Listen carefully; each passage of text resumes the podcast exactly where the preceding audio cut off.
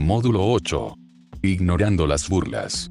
Las burlas son la vía de expresión a través de la cual salen a flote las desventajas y puntos débiles de una persona. Las burlas son usualmente utilizadas por alguien más fuerte, quedando el más débil herido. En la mayoría de los casos, el más débil tiene baja autoestima y permite que le ofendan en lugar de protegerse, aunque cabe la posibilidad de que alguien con baja estima use la burla para esconder sus propias desventajas y puntos débiles. En este caso, las burlas son usualmente inapropiadas y a través de ellas, una persona se siente segura de sí misma y dueña de la situación para así demostrar que es fuerte. Pero esto es solo digamos aire a presión, una máscara, tras la cual yace una persona con baja autoestima.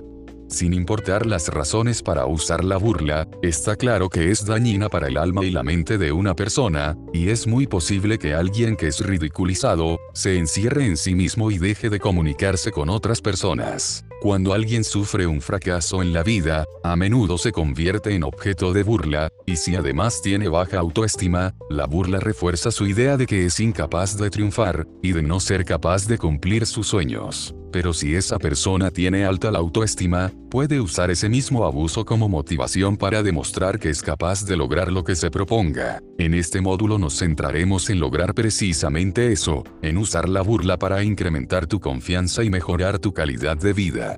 Porque la burla disminuye la autoestima.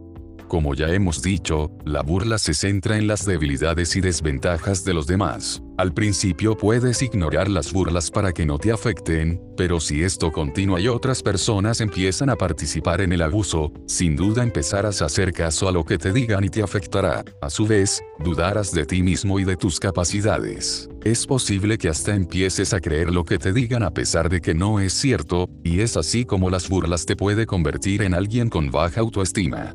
Cómo superar las burlas. Para superar el efecto de las burlas se requiere tener seguridad. También es muy positivo si encuentras en ti la fuerza para demostrarte a ti y al resto que las burlas no tienen fundamento. 1. Fíjate en quien te ridiculiza. A menudo la burla ni siquiera está relacionada contigo. Si la persona que te ridiculiza está lleno de complejos, esta debe de ser su manera de superarlos. En dicho caso, lo mejor es ignorar sus palabras por completo y no tomárselo como algo personal, ya que el propósito de alguien así, es herir a alguien para sentirse más fuerte y subir su autoestima, eres solo alguien que se puso en L. Frente de él en el lugar y momento equivocados. Si sabes esto, olvida la ofensa por completo, no le des importancia. 2. Piensa en las razones de la burla. A menudo las burlas hacia ti no se ajustan a la realidad, puede ser que alguien solo quiera bromear con tu nombre por ser extraño o difícil de pronunciar, pero ¿es esto un motivo para sentirte mal? Quizás la persona que hace la burla sobre ti no te conoce y solo busca la oportunidad de hacer daño a quien sea. Si las burlas no se ajustan a tu naturaleza mental o física, es mejor que las ignores. Puede que oigas burlas sobre ti, pero tu tarea es impedir que se vuelvan una verdad para ti. 3. La burla como motivación para el cambio. A veces una burla describe un defecto real, y es normal que si alguien se burla de ti sientas furia, odio, deseos de venganza, frustración o desesperanza, lo cual a su vez te pone más furioso. Pero si las burlas hacen referencia a una discapacidad física y realmente quieres corregirla independientemente de si se burlan de ti o no, como por ejemplo, el acné, el mundo moderno ofrece muchas vías para este fin. Y si se refieren a tu psicología o conducta, sería mejor analizar el porqué de la situación y que meditaras largo y tendido si es algo que de verdad te conviene cambiar o no. Si la respuesta es afirmativa, entonces haz un esfuerzo por cambiar. 4. Cree en tu fuerza. Un paso muy importante es entender por qué las burlas te hieren. Si tu opinión sobre ti es igual a la del resto, las burlas te harán daño. Esto se relaciona con el hecho de que tu opinión sobre ti es mala. Lo que debes hacer es creer en la fuerza que tienes dentro de ti y tener claro que vales mucho más de lo que nadie pueda decir o ver nunca. Solo tú puedes notar el diamante que llevas dentro y mostrárselo al mundo. Esta fe te ayudará a descubrir tus cualidades y a empezar a aumentar tu confianza. Consejos prácticos. 1. Usa el poder del argumento. Si alguien te ridiculiza, puedes fácilmente usar un argumento para objetar lo que esa persona dice. Puede dar un poco de miedo tener que enfrentar a la persona que quiere herirte, pero es un riesgo que conviene tomar porque te ayuda a tener confianza en ti mismo y en tu capacidad para defenderte. Usualmente, cuando rebates las palabras del agresor con un buen argumento en tu defensa, creas en ti la sensación de que dominas la situación. No es necesario hacer callar a alguien o usar un lenguaje inapropiado o abusivo para responder a una burla, en la mayoría de los casos quien mantiene la compostura es quien gana la discusión, es mejor hablar claro, tranquilo, y de forma prudente. Para defender tu persona, intenta usar argumentos asociados solo a ti sin empezar a comentar los puntos débiles o defectos del agresor, tu meta es protegerte, no transformarte en otro abusador. 2. A veces es mejor dar media vuelta e irse. Sí, es un hecho, a veces es mejor darse la vuelta e irse que empezar a rebatir las palabras del abusador. Esto se aplica si alguien es agresivo y su intención es la de herirte en serio, hasta físicamente, y no la de nombrar simplemente tus defectos. Si le das la espalda a este tipo de personas, mantendrás tu dignidad. A veces no tienes por qué demostrar que esas burlas no tienen fundamento o son inciertas. 3. Escucha solo la opinión de las personas que te conocen y te quieren. Quien se burle de ti, probablemente solo te conozca superficialmente. Si alguien sabe lo que vales, se te acercará y te dirá si estás fallando en algo, pero sin burlarse. Es mejor aprender a no prestar atención a las burlas que vienen de gente que no te conoce bien. Trata de ignorar dichas frases sobre ti y no te lo tomes como algo personal. Si sin embargo, algo de ello te hiere, entonces discute sobre el tema con un amigo o pariente, y trata de entender si lo que dijeron sobre ti es real o solo una invención. 4. Aprende a aceptar las burlas como parte de tu crecimiento como persona.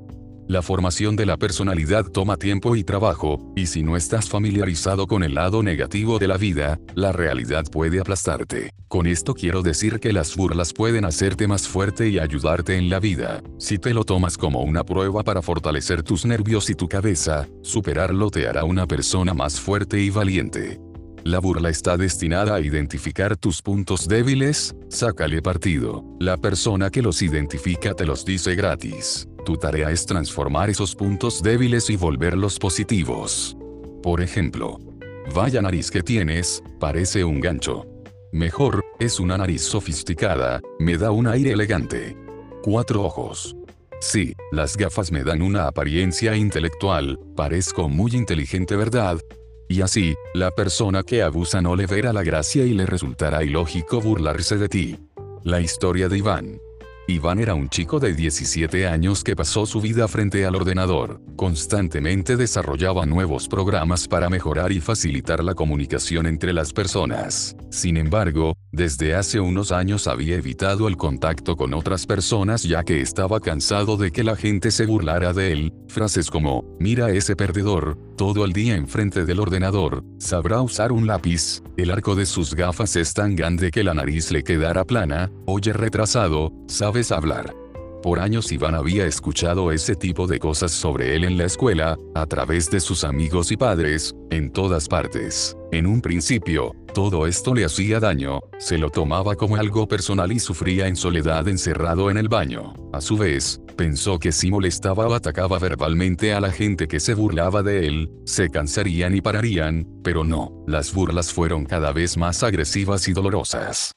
Cuando vino a la oficina de Aina, Iván solo era un chico callado y encerrado en sí mismo que solo estaba interesado en una cosa, los ordenadores. No tenía el más mínimo interés en el tipo de cosas que le suelen interesar a un chico de su edad, como podrían ser las chicas, fútbol, o los coches. Por causa de las burlas y su manía con los ordenadores, se transformó en un solitario que se peleaba por todo y con todos. Hacía ya mucho tiempo que dejó de intentar demostrar al mundo que no era un retrasado, o un perdedor. La personalidad de Iván estaba sumamente dañada por las burlas y la falta de apoyo por parte de sus padres. Así como se interesaba por los ordenadores, también se daba cuenta de que necesitaba relaciones normales, pero nadie en su vida se había dado cuenta de sus necesidades y no supo cómo expresarlas. Lo primero que hizo Aina en el primer encuentro, fue averiguar por qué esas burlas serían a Iván. En el transcurso de la conversación, quedaba cada vez más claro que no eran las burlas lo que le herían, sino que no paraban de hacerlas, es decir, no lo que le decían, sino la cantidad de burlas. La cuestión era, cómo parar la afluencia de burlas, y la respuesta la encontró Iván por su cuenta en uno de los encuentros con Aina. En su vida apareció un hombre que poseía una compañía de software el cual había visto uno de los programas de Iván. Entonces le ofreció un empleo de inmediato a pesar de que solo tenía 17 años, y en su trabajo, este hombre descubrió que el chico era un genio que se ocultaba en un comportamiento cerrado y silencioso. Un año después, Iván le dijo a Aina que desde que empezó a trabajar, nunca escuchó una sola burla sobre él. Todos parecían tener claro que su singularidad y su aislamiento se debían a que no había encontrado su lugar para desarrollar todo su potencial. Además de esto, ganó mucha confianza, correspondida a sus habilidades como programador y a una alta autoestima la cual siempre había tenido, pero oculta dentro de él. Más tarde empezó a descubrir el maravilloso mundo del entretenimiento saliendo con nuevos amigos. Kazvan kvert jujo pasdif gohkilsk kazvan kvert jujo pasdif gohkilsk kazvan kvert jujo pasdif gohkilsk kazvan kvert jujo pasdif gohkilsk kazvan kvert jujo pasdif gohkilsk kazvan kvert jujo pasdif gohkilsk kazvan kvert jujo pasdif gohkilsk kazvan kvert jujo pasdif gohkilsk kazvan kvert jujo pasdif gohkilsk kazvan kvert jujo pasdif gohkilsk kazvan kvert jujo pasdif gohkilsk kazvan kvert jujo pasdif gohkilsk kazvan kvert jujo pasdif gohkilsk kazvan kvert jujo pasdif gohkilsk kazvan kvert jujo pasdif gohkilsk kazvan kvert jujo pasdif gohkilsk de fugohkelskskadven kverte jujo pas. Fugohkelskadven kverte jujo pas de fugohkelskadven kverte jujo pas de fugohkelskadven kverte jujo pas de fugohkelskadven kverte jujo pas de fugohkelskadven kverte jujo pas de fugohkelskadven kverte jujo pas de fugohkelskadven kverte jujo pas de fugohkelskadven kverte jujo pas de fugohkelskadven kverte jujo. Módulo 9. La opinión de los demás sobre ti. Vuestro viaje ha llegado a uno de los más esenciales requisitos para formar y mantener una buena autoestima, la opinión de los demás. La opinión del resto te puede hacer sentir como el más pequeño ser sobre la tierra o como el más popular. Todos estamos expuestos a la opinión de los demás desde la niñez. Padres, educadores y niños tienen opiniones diferentes sobre un determinado niño, los cuales expresan en palabras sus cualidades, destrezas o habilidades, cosas como eres bueno o eres malo, lo estás haciendo excelentemente o no has hecho nada, eres hermoso o eres feo, etc.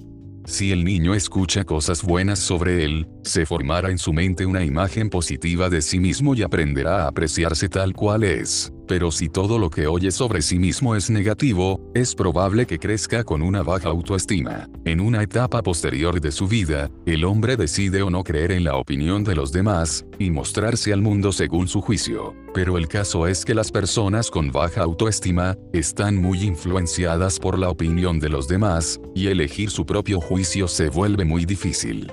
Los que tienen baja estima, son muy dados a cambiar como un camaleón a cada opinión que oyen sobre sí mismos, si te dicen guapo, te siente guapo, pero si te dicen feo a las dos horas, ya te sientes horroroso. Esto se debe a que sienten la necesidad interna de complacer a todos, de ser aceptados y de ser evaluados de forma positiva. Lo que pasan por alto las personas con baja autoestima, es que su opinión es más importante que la del resto. Nadie mejor que uno mismo puede evaluar más objetivamente sus propias cualidades y habilidades. En este módulo, trataré de ayudarte a que aprendas de qué manera tomar en consideración la opinión de los demás sobre ti. Porque la opinión de los demás afecta a tu autoestima. Si eres alguien con baja autoestima, es más probable que escuches las opiniones negativas, las aceptes como verdad, y estés de acuerdo con ellas porque es así. Desafortunadamente el ser humano por naturaleza tiende a creer más en lo negativo que en lo positivo, y cuando no te conoces bien, tiendes a dudar de tus aptitudes, así que cuando escuchas una opinión negativa sobre ti, te inclinas a creerla y a aceptarla. Cuando eres inseguro, la opinión del resto puede hacer que seas como ellos quieren que seas. N. ¿Cómo hacer para que no te influya la opinión de los demás? Para superar esto, no debes ignorarlas totalmente. Es importante aprender a juzgar a la gente ya que siempre te puedes encontrar con alguien que quiere hacerte sentir inferior a ellos o humillarte a base de expresar sus opiniones negativas sobre ti. Es también conveniente estar de acuerdo con la opinión de aquellos que son importantes para ti, lo mejor es que uses esas opiniones solo como una guía para tu vida personal y profesional. También, escuchando opiniones, puedes juzgar dónde te encuentras a nivel social y cuánta influencia ejerces en un lugar. La única forma de superar el miedo a la opinión de los demás es sacarle partido y no tomárselo todo tan en serio. 1. Conoce las personas a tu alrededor. Para saber si tomar en consideración o no la opinión ajena, deberías tomarte un tiempo para conocer a esas personas, solo de esta manera conocerás sus motivos para expresar sus opiniones sobre ti. En algunos casos se acostumbran a decir algo sobre ti para hacerte cambiar en algo o para que tomes un paso importante en la vida sin ni siquiera conocerte. 2. Lo que te entre por un oído, que te salga por el otro. A pesar de que esto pueda parecer difícil de hacer, es a veces la mejor opción, se trata de no permitir que la opinión de otra gente entre en tu mente. Tienes que oír palabras que te den valor, entusiasmo por la vida, valentía para lograr tus objetivos, ánimo en momentos delicados, que te hagan sentir importante, y no evaluaciones negativas y pesimistas. Así que intenta no dedicar ni un solo pensamiento a dichas opiniones sobre ti, y así no correrás el peligro de terminar aceptándolas como verdades. 3. Busca la razón de las opiniones negativas sobre ti. Todo aquel con quien hayas establecido contacto puede tener una opinión negativa sobre ti, y hasta cierto punto, puede expresártela, pero esto no significa que se corresponde por fuerza a la realidad, a cómo eres como persona, a tus cualidades o habilidades. Cuando oyes una opinión negativa sobre ti, trata de entender en qué se basa para decirte eso. Si le preguntas comillas por qué piensas eso de mí, obtendrás una respuesta de la cual sabrás si merece o no tu atención. Si la persona enfrente de ti te da una respuesta lógica y que describe fielmente tu estado mental, entonces puedes reflexionar sobre ello, pero si dicha persona no te da una respuesta con fundamento, entonces deberías ignorar su opinión. Consejos prácticos. 1. Ser testarudo puede ser útil. Antes que nada, es primordial reconocer que cuando escuchas una opinión negativa sobre ti te hiere. Piensa en lo que puedes hacer para desmentir esa opinión. Por supuesto, puedes tratar de demostrarle a la gente que no tienen razón. Si es acerca de tu físico, siéntete libre para cambiarlo, pero solo si tú realmente lo deseas, y nunca por intentar agradar a alguien. Si es acerca de tu interior, cualidades, peculiaridades del carácter, aptitudes, habilidades, inteligencia, emociones, de igual forma es importante mostrarte como eres y nunca intentar agradar a alguien, siéntete aún más libre para ser tú mismo, porque si intentas comportarte de otra manera porque alguien te dijo por ejemplo que eres tan tonto como un subnormal será aún peor, porque empezarás a actuar, y estarás matando tu personalidad. Al ser tú mismo la gente y tú podrá ver claramente todos tus aspectos positivos, y lo que ocurre cuando eres tú mismo, es que atraes a gente que te aprecia y respeta, que es lo importante, y querrán estar contigo. Ser testarudo para cambiar la opinión de alguien acerca de ti, solo te puede servir cuando sientes que necesitas demostrar a esa persona que su opinión es incorrecta. 2. Toma el largo camino de la autoexploración. Deberías usar la opinión ajena como un punto de partida para autoexplorarte. Ello incluye lo siguiente, si escuchas que eres un irresponsable, desorganizado y desordenado, tu tarea es analizarte a ti, tus hábitos y tu comportamiento, e intentar comprender si dicha opinión es cierta o no. Si averiguas que es cierta, debes estar agradecido con quien te lo haya dicho porque te ha brindado la oportunidad de cambiar dicho defecto, sin embargo, si averiguas que no lo es, puedes ponerle a la persona un ejemplo para demostrar que no tienen razón. Por ejemplo, no soy desordenado, me gusta mucho el orden y siempre suelo tener mi cuarto impecable, ha sido solo hoy que no he tenido tiempo. 3. Lo que eres y lo que muestras pueden ser dos caras de una moneda. Todos juegan un rol en esta vida, el bueno, el malo, el incomunicativo, amistoso, enemistoso, correcto, indiferente, divertido, serio. En casa te puedes comportar de una forma, y en el instituto, la universidad o el trabajo, te comportas de otra distinta. Entre colegas, entre amigos, en vacaciones de fin de año, etc., puede suceder lo mismo. Esto significa que si estás rodeado de ciertas personas, crearán una opinión sobre ti dependiendo de tu comportamiento con ellas. Y es posible que algunas tengan una opinión negativa de ti y otras no. Tu tarea es entender qué rol se aplica a ti al 100%. Una vez más, recurrimos al autoanálisis, es la forma correcta de ampliar nuestro conocimiento sobre nosotros mismos y de mejorar nuestra autoestima, según el rol que más te represente y qué opinión tengan quienes te conocen en dicho papel, podrás ignorar todas las demás opiniones acerca de ti. 4. Busca. Dado a que la opinión sobre ti está basada en tus cualidades, destrezas, intelecto o comportamiento mostrado a los demás, la elección sobre qué opinión positiva escoger está en tus manos. Si te examinas, de seguro encontrarás un área en la que eres bueno y en la que puedes mostrar tus cualidades y grandes aptitudes. Cuando descubres tu vocación, en que eres bueno, y lo muestras a los demás y a ti mismo, entonces seguramente la opinión del resto será positiva, como lo demostró Iván en la historia del módulo 8. Con esto no quiero decir que debes encontrar tu vocación de inmediato, esto puede llevar tiempo y puede que en el transcurso experimentes algunas decepciones, pero ello no debería desalentarte porque es normal.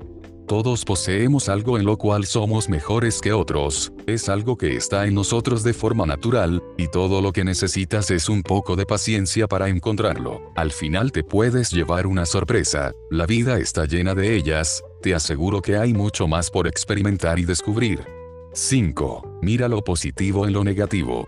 Sí, sé que suena raro imposible, pero es así. Si escuchas sobre ti algo como no tienes talento, eres idiota, cretino, etc., ¿qué es lo que piensas? Quizás algo como bueno, sí, así soy yo.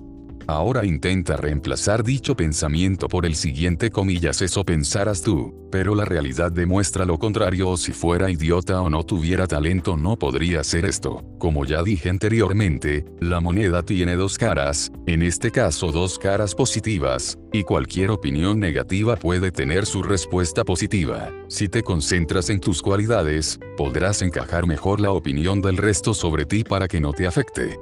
La historia de Ida. Ida es una mujer de unos 30 años que había enseñado en la universidad, había trabajado a tiempo parcial en un bufete de abogados y vivía con dos compañeros de piso. Se la veía madura, centrada y autosuficiente. Pero en realidad, resultó que su independencia era solo aparente, en toda su vida no había tomado una decisión por sí misma. Se acostumbró a que alguien decidiera por ella y le dijeran qué hacer. Es más, estaba siempre influenciada por la opinión de los demás e intentaba adaptarse a cada situación y cada persona. La primera cosa que notó Aina cuando vino a su oficina es que no hablaba de forma personal y que daba la sensación de que le faltaba identidad propia. En la práctica, no sabía quién era y no tenía ni idea de lo que quería conseguir en la vida. Habló de su infancia.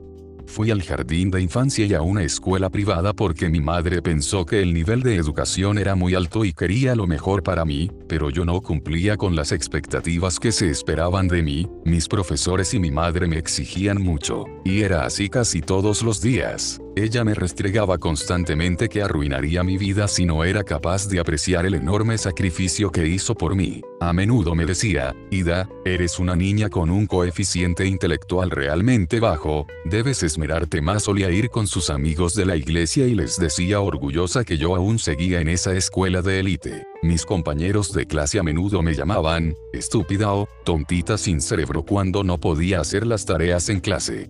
Ida superó todos los años escolares a duras penas, y le llegó la hora de ir a la universidad. Otra vez su madre decidió que debía estudiar, y fueron leyes, porque así tendría una profesión de prestigio. Su madre la envió a la universidad sin preguntarle siquiera qué es lo que ella quería, y solo con las palabras, estudia mucho, sé una buena chica y de vez en cuando tómate un descanso, y ve a alguna fiesta. Así recordarás tus años de estudio como los mejores de tu vida. El problema era que Ida no sabía cómo vivir su propia vida, no sabía cómo encontrar amigos, cómo comunicarse o cómo ir de fiesta.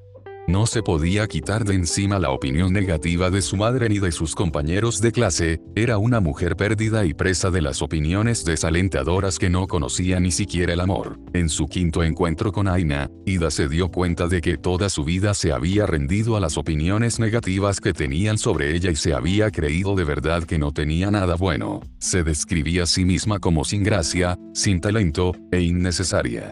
Y aquí comenzó el trabajo de Aina, que Ida encontrara dentro de ella el poder de poner en duda las opiniones negativas sobre ella. Empezó con la pregunta más difícil, comillas ¿qué es lo que quieres? Y tras un largo silencio, Ida dijo, Cuando era pequeña, me encantaba dibujar y creía que era buena pintora, pero un día mi madre fue a mi habitación y me gritó que estaba perdiendo el tiempo con mis garabatos. Cogió todos mis dibujos, los rompió y los tiró, y me prohibió que pintar. Al oír esas palabras vino a la mente de Aina la idea de darle una hoja de papel en blanco y unos carboncillos, y dejarla sola por una hora. Al cabo de una hora volvió, y vio que Ida había acabado, había hecho un retrato de Aina. Se quedó sorprendida al verla extremadamente feliz y alimbiada por haber pintado otra vez, al parecer, y aunque parezca mentira, no había probado a pintar desde entonces. Describió así sus sentimientos, es como un calor incomparable que invade mi cuerpo, mientras pintaba era solo yo, los carboncillos y el lienzo, el resto del mundo desapareció. Apenas puedo respirar de la felicidad que sentí. Ida hizo una pausa y luego dijo esta es la respuesta a tu pregunta, esto es lo que quiero hacer hasta que sea vieja y mis manos comiencen a temblar. Encontró el significado de su vida y una razón para oponerse a la opinión de su madre. Este descubrimiento le dio la fuerza para mirar dentro de sí misma y descubrir el maravilloso ser que era y que le ayudaría a desatar toda su creatividad. Y más aún, se dio cuenta de que todas las opiniones negativas sobre ella eran erróneas. Dijo que nunca más prestaría atención a la opinión de otros porque ahora sabía que tenía un talento excepcional y la maravillosa persona que se escondía en ella y que no se atrevió a ver.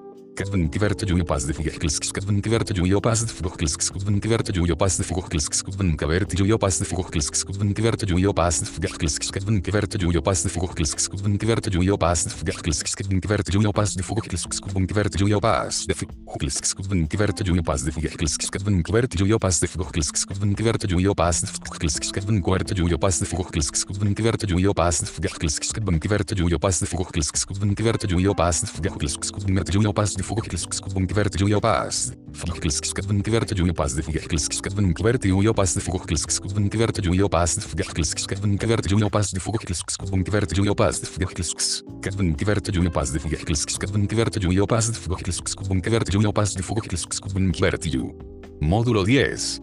Nuestro mundo emocional.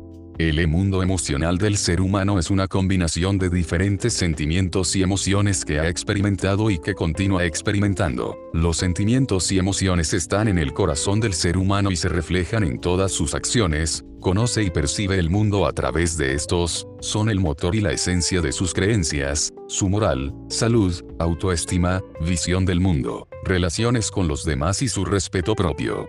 Muy a menudo las personas no se dan cuenta de la diferencia entre sentimientos y emociones. Las emociones son una serie de procesos mentales relacionados con el criterio, necesidades y motivaciones de una persona. Estos reflejan la importancia inmediata de ciertos objetos, fenómenos en el mundo, y situaciones de la vida. La principal característica de las emociones es que son reacciones generalmente cortas e intensas, las cuales son dolorosas o agradables.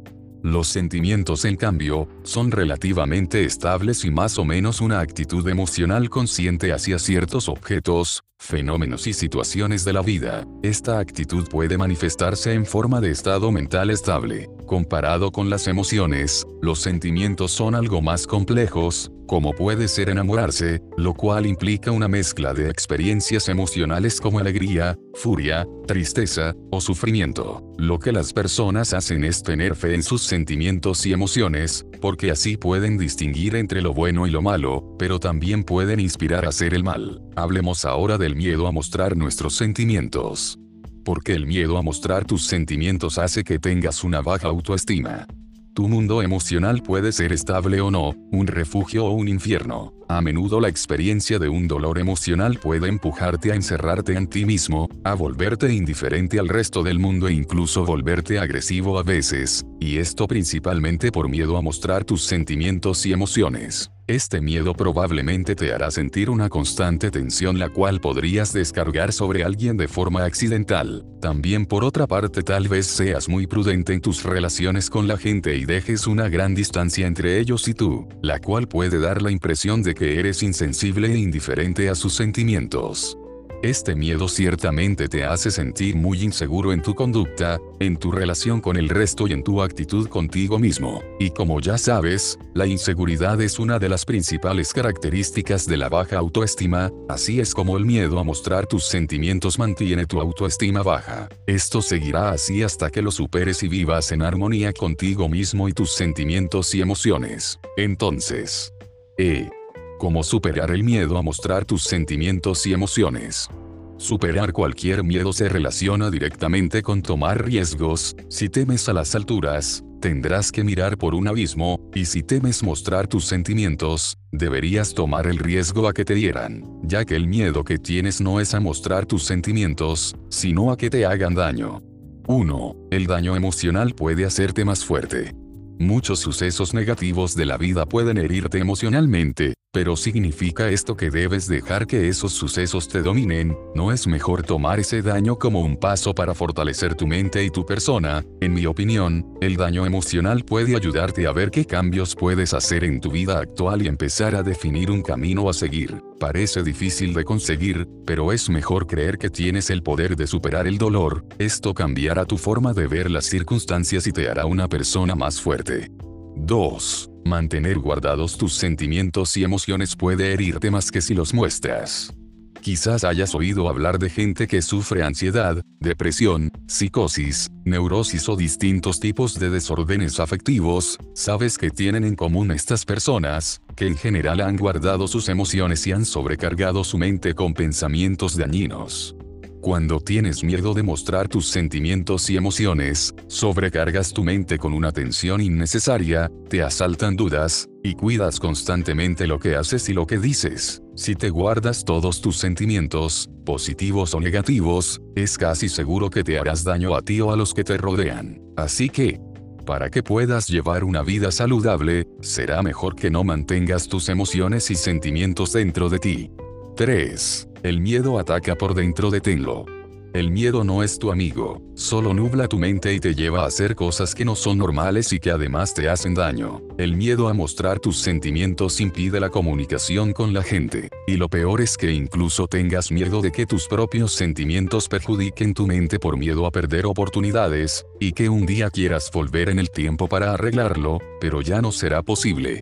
Eliminar el miedo toma tiempo, por eso es mejor empezar hoy. Te sugiero que busques en tu interior la fuerza y la estabilidad para oponerte al miedo, tómate un tiempo para reflexionar, disfruta haciendo algo que te relaje, como pasear, ir en barco, acampar en el monte, y durante un momento tranquilo, ponte a pensar cuál es el motivo por el cual tiendes a destruir tu mundo interior y tus relaciones con los demás.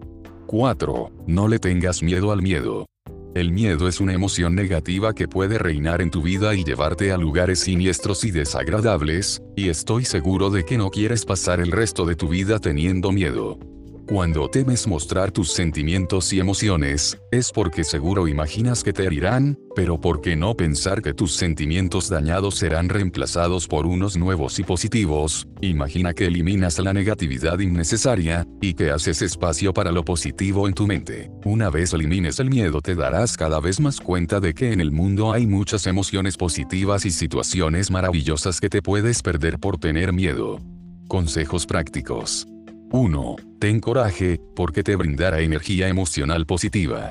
Para superar el miedo a mostrarte como eres, necesitas coraje. Coraje es decidir que quieres eliminar el miedo y ser emocionalmente libre. Y solo puedes ayudarte tú. Nadie puede vencer el miedo por ti. Por eso, toma una decisión en la que el miedo interfiera en tu vida. No le des mucha importancia a lo que pueda suceder. Relaja tu mente y solo disfruta de cada momento y relaciónate con los demás. Con valor y coraje puedes enfrentarte directamente al miedo y vencerlo. Cuando enfrentas una situación con valentía, obtienes una gran recompensa, la autoconfianza, lo que te brinda una energía muy positiva que te ayuda a incrementar tu seguridad. 2. Mírate como un ganador, no como una víctima. Cuando te hieren, ¿en qué piensas? Oh, pobre de mí, nunca podré superarlo, nunca volveré a enamorarme o algo así, ¿verdad? Bueno, ahora busquemos pensamientos objetivos para reemplazarlos. La herida son el camino a la sabiduría, comillas el ella se lo pierde, tengo el poder de arreglar mi corazón, la belleza, armonía y estabilidad volverán a mi vida. Si te ves como a una víctima, es que tienes una actitud compasiva contigo mismo y sientes lástima por ti, y así el resto también siente compasión por ti, y esta actitud solo te brindará experiencias negativas a medida que pierdes la oportunidad de conocerte a ti mismo, de construir una confianza indestructible en ti y de afrontar el mundo con seguridad. Ganador es quien gana el beso de la bella, metafóricamente hablando, para triunfar en la vida, tienes que crear una imagen de ganador en tu mente y mantenerla, a través de tomar acción y teniendo iniciativa. Puedes ser un triunfador solo deséalo.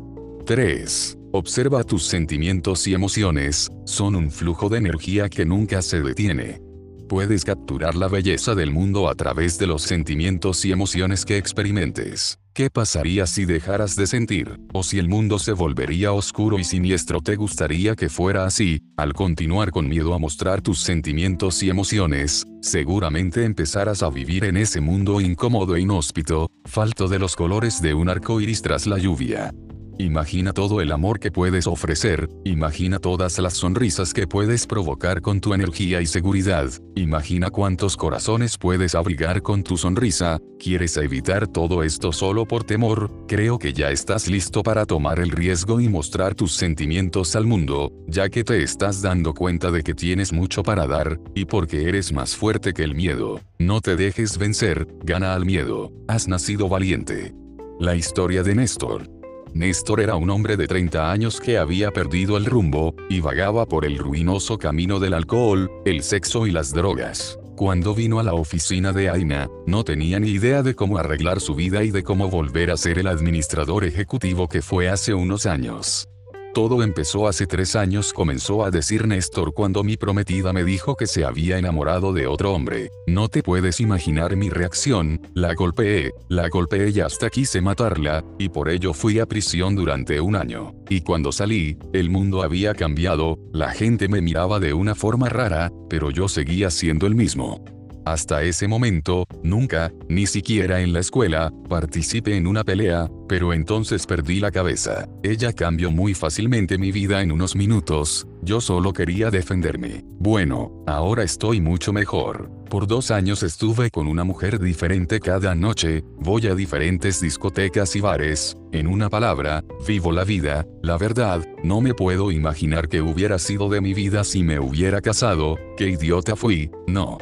Como Aina quería seguir escuchando su historia, le interrumpió para preguntarle sobre lo que sentía a nivel personal, ya que si cada noche estaba con alguien diferente, sería porque no encontraba amor, y él contestó comillas amar otra vez, estás loca, sufrí tanto tras lo de Natalia que no creo que vuelva a amar en mi vida otra vez. A estas alturas, Aina se dio cuenta de que Néstor tenía miedo de que le hirieran otra vez, y probablemente, demostrar sus verdaderos sentimientos. Tras varios encuentros con Aina, una vez más se tocó el tema del amor y de las mujeres. A no le hizo gracia y empezó a evadir las preguntas de Aina. Su objetivo era que se diera cuenta del miedo que tenía de mostrar sus sentimientos, y decirle que era posible superarlo. Se hizo un ejercicio con él, le pidió que imaginara que se tenía que casar dentro de tres días y que tenía que preparar los votos, entonces le dejó a solas 30 minutos con una hoja de papel y un lápiz, cuando Aina volvió, no había escrito nada, Néstor estaba de pie mirando por la ventana. Aina le preguntó por qué la hoja seguía en blanco, y contestó, porque estoy vacío, me di cuenta de que tengo miedo de escribir te amo, incluso de imaginar a mi futura mujer, ¿no crees que es demasiado humillante lo que hizo ella como para yo escribir sobre, en qué me he convertido, desperdicio mis días trabajando y las noches en conversaciones sin sentido con mujeres que no conozco, y mi única meta es llevármelas a la cama, ahora ya ni siquiera me satisface el sexo, nada en mi maldita vida me da placer, perdí mucho en cuanto dejé de mostrar mis emociones, me he vuelto insensible y eso me está matando, yo no era así, yo amaba apasionadamente, ayudaba a la gente porque me hacía sentir bien, era un hombre bueno. La conciencia y el expresar sus miedos y problemas, ayudó a Néstor a combatirlos. Esta batalla por eliminar los miedos lleva tiempo, y en el caso de Néstor, le llevó un año. Pero se encargó de luchar con sus miedos y vicios, se encargó de recuperar su confianza, y empezó a buscar amor verdadero. Objetivo final. Llegamos al final de la segunda parte del curso. Tu tarea como en la primera parte, es la de repasar los puntos que más te han motivado y en los que más te identificas. Repásalos y escríbelos, si todavía no lo has hecho, en tu libreta. Comenzamos. 1. En tu libreta ve anotando los puntos que te sirven a ti personalmente, como pueden ser los pasos de la sección del cómo o la de consejos prácticos como ya te dije en la primera parte. Ve anotando en tu libreta especial frases, acciones a realizar, ejercicios que se plantean o ideas que te surjan de esos puntos, pero solo apúntalos porque crees o sabes que puedes realizarlos y porque sabes que te van a ayudar. 2. Y ahora el paso más importante. Durante toda la semana, exactamente 7 días, proponte seriamente realizar al menos una tercera parte de las acciones, ejercicios o ideas que te han surgido y has apuntado en tu libreta. Proponte tomar acción en lo que sabes que te va a ayudar a superar ese miedo o problema específico por el que estás pasando. 3. Durante esa semana, debajo de los ejercicios, acciones o ideas que escribiste, apunta cada triunfo personal que obtuviste en relación con lo escrito, cada sensación de libertad que sentiste, cada acción que tomaste que te hizo sentir bien. Apunta por ejemplo un logro que tuviste con una relación, algo que dijiste o pensaste que hizo mejorar tu situación, algo que hiciste para superar tu miedo escénico, etc. Lo que sea que te hizo bien. 4. Así, poco a poco y practicando, decidiendo tú lo que te va a servir y lo que no, irás superando cada obstáculo y cualquier otro que te pueda seguir surgiendo, lo importante es creer en ti mismo, es lo que debes recordar siempre. Saber que cualquier miedo por profundo y difícil que pueda parecer, lo puedes superar porque tú estás de tu lado. L. Y continuamos con la tercera y última parte del curso, espero sinceramente que hayas aprendido bastante de la segunda parte y te haya ido bien en la semana de práctica en la que enfrentaste situaciones en la vida real. Todo lo que apuntaste y lo positivo que sacaste de ello te va a servir. Cuando te encuentres en la misma o parecida situación, sigue practicando, apuntando todos tus logros, y repasando tus apuntes para reforzar lo aprendido y no olvidarlo. Lo vas a lograr.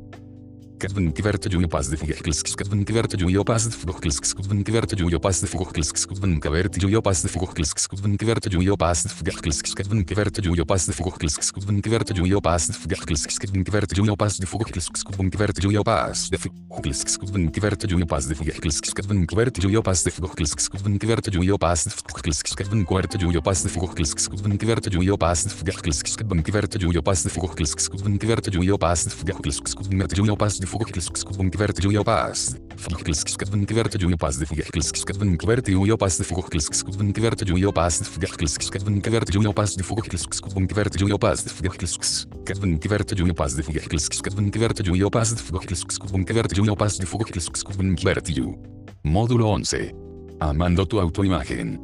Autoimagen es la forma como percibimos nuestra apariencia física y de acuerdo con esta valoración que hagamos, podremos determinar qué tanto nos sentimos a gusto con nuestro cuerpo en general. Puede decirse que las bases de la formación de la autoimagen, así como de la autoestima se empiezan a crear desde la infancia según el tipo de retroalimentación recibida de nuestros seres más cercanos, como por ejemplo, qué hermosa es la niña, qué niño tan lindo, o por el contrario, este niño a no se parece a nadie, si tuviera el mismo color que mis ojos, qué pena, etc.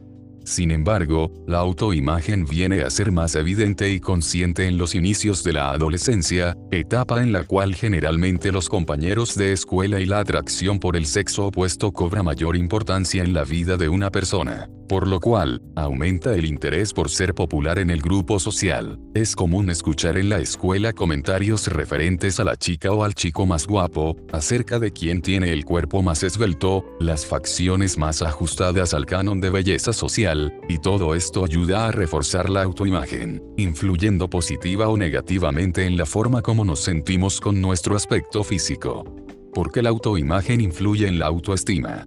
Una persona que se siente fea o poco atractiva, que constantemente se está diciendo que gordo me veo, que mal que me queda este traje, definitivamente nadie se podría fijar en mí, es que más feo no puedo ser, etc. Instala en su mente pensamientos autodestructivos respecto a sí mismo, que le hacen fijarse todo el tiempo en cada detalle negativo que le haga confirmar sus puntos de vista despreciativos, llegando con el tiempo a creérselo tanto y de tal manera, que perderá su amor propio, es decir, su autoestima, al no aceptarse plenamente.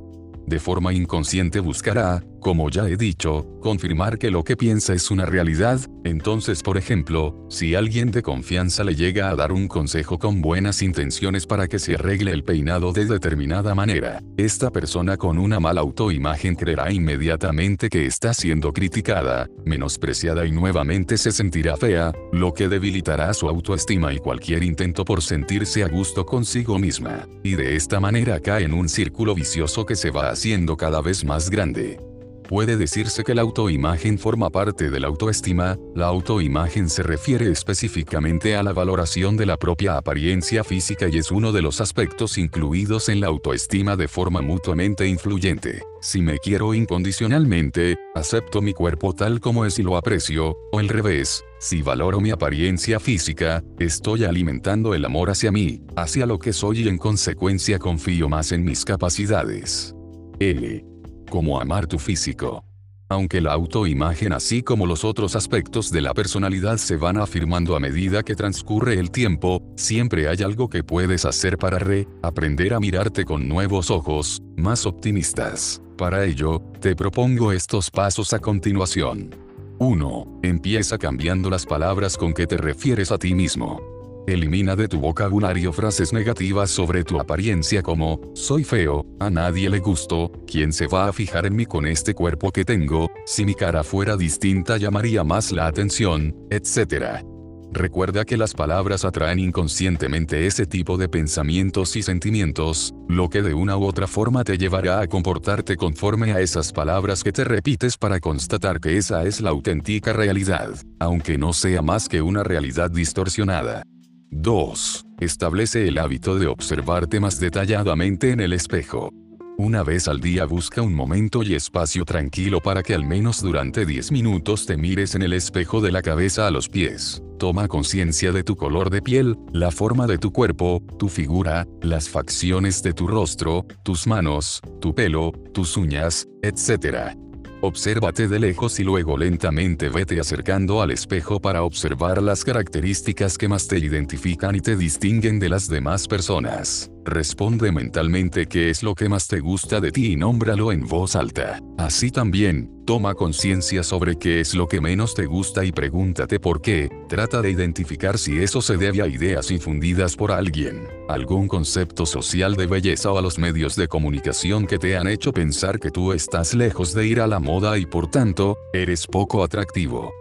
Después de hacer esto, acéptate como eres y háblate a ti mismo de esta manera, por ejemplo, en caso de que sean tus manos lo que menos aceptes de ti puedes decir gracias a mis manos puedo palpar y sujetar las cosas que deseo, me han permitido escribir, y estrechar la mano de alguien. Independientemente de las características físicas de tus manos, dales las gracias por todo lo que te han servido y te han acompañado a lo largo de tu vida. Pero, siguiendo con el ejemplo, si no estás a gusto con tus manos, a tal grado que se ha convertido en un complejo, entonces imagina de qué manera puedes mejorar en algo su apariencia para que a ti, no a los demás, te resulte más agradable. En este caso, podrías arreglarte más a menudo las uñas, darles algún barniz para que brillen, echarte crema hidratante en tus manos para que tu piel se vea más fresca, etc.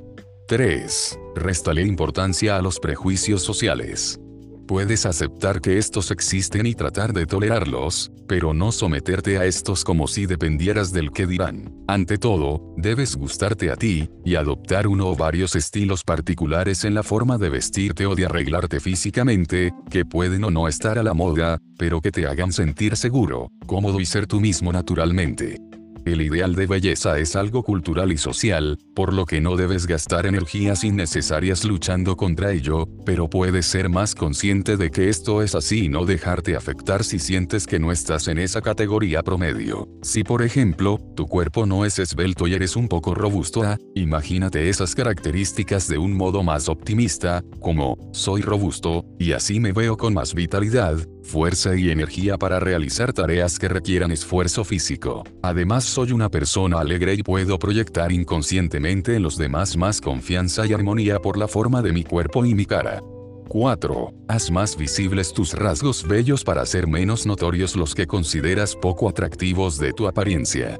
Al tener muy claro qué es lo que más te gusta de ti y lo que no, puedes decidir enfocarte en lo primero, y más allá de solo enfocarte en tus cualidades o atributos físicos atractivos, debes hacerlos más visibles ante ti, lo que al mismo tiempo y de forma natural serán más visible ante los demás. Para conseguir esto, no ocultes tu belleza, por el contrario, si por ejemplo, te gusta mucho tu cabello, no lo mantengas recogido, suéltatelo, permite que se mueva libremente con el viento y que caiga ampliamente sobre tus hombros o espalda. Si te gusta mucho tu dentadura, ríete cada vez más abiertamente para mostrar tus dientes. Si te gustan mucho los dedos de tus pies, ponte sandalias con mayor frecuencia en lugar de zapatos cerrados. Si por el contrario, no te gusta la piel que sobresale un poco de tu abdomen, entonces retráelo un poco tomando y reteniendo un poco el aire, asume una postura más erguida, haz ejercicios de tonificación muscular, etc. De esta forma aumentará lo positivo en tu autoimagen mucho más, y tus posibles defectos perderán importancia y atención ante ti. Recuerda que es importante que todas estas acciones que lleves a cabo tengan la finalidad de gustarte más a ti mismo y no la de ser aceptado por alguien.